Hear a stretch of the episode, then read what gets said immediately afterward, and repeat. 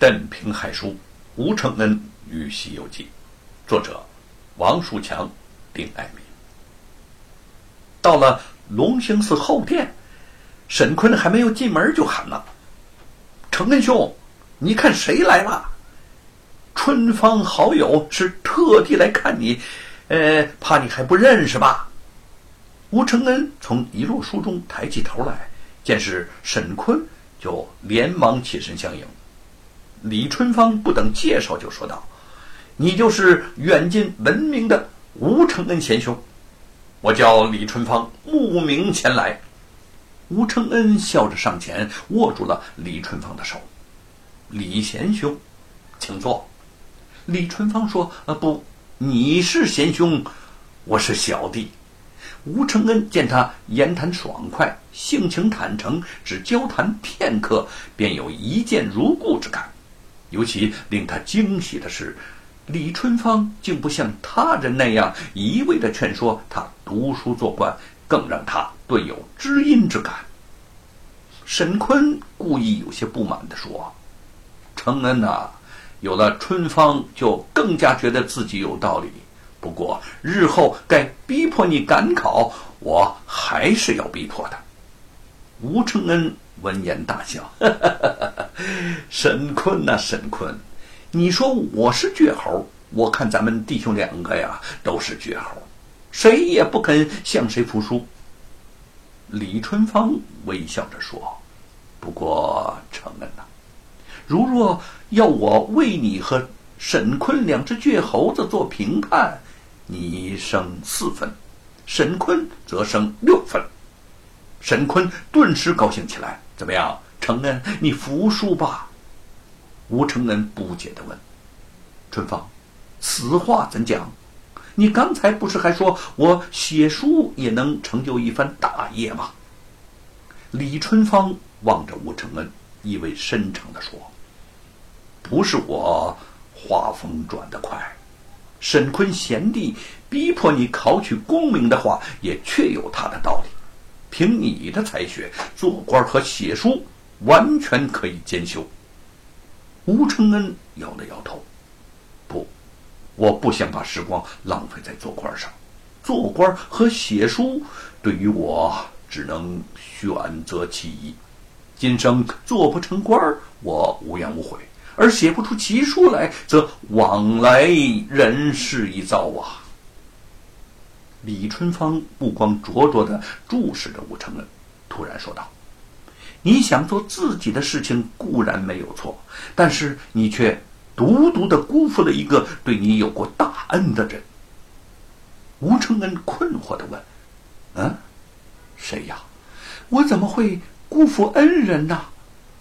李春芳慢慢的说：“李老夫子，那位连考了五十年不中、含恨而终的李老夫子，不瞒你说，你的一些奇闻异事早就在街坊之间传开了。对，对呀，李老夫子的确有恩于我，他终生为八股所害，为功名所累，实在是。”太可怜了，他也是为了保护我写的《西游记》才被罗庞害死的。吴承恩眼里涌出了泪花。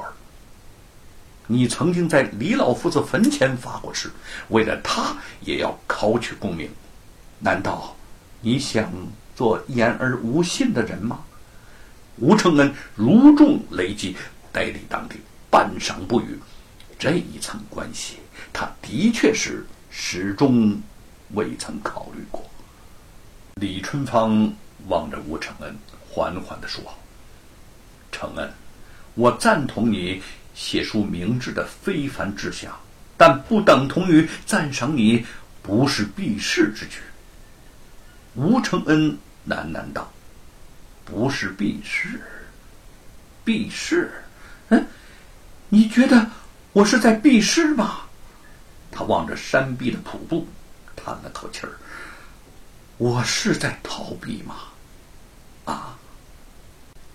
李春芳拍了拍他的肩膀：“承恩，你完全可以有另外的选择方式。人生一世，并不是只有一条路。恍如醍醐灌顶般，吴承恩转过身来，目光从犹豫渐渐变得坚定。他重重的点了点头，说：“好，为了李老夫子，来年我随同你们一起赴考。”劝说多日，吴承恩都不为所动，如今竟然想通了。沈坤的高兴实在是无法言语。他望着李春芳，激动不已的说：“天赐机缘，让我和承恩结识了春芳兄，来日携手一同赴考，但愿同时金榜题名。”吴承恩哽咽的说：“李老夫子啊！”承恩愿意功名告慰你的在天之灵，希望你在来世不再受功名之累。李春芳说：“苍天在上，我们弟兄三人如若来日做官，一定要做清清正正的好官，取信于民，以让百姓附属而为己任。”沈坤眼泛泪光。春芳所言正是我的心里话，我们机场立誓吧。不，还要加一句，还世间百姓公道，惩处奸恶。吴承恩话音未落，三个人同时伸出了右掌，掌声清脆无比。不远处目睹这一切的普音和尚露出了欣慰的微笑。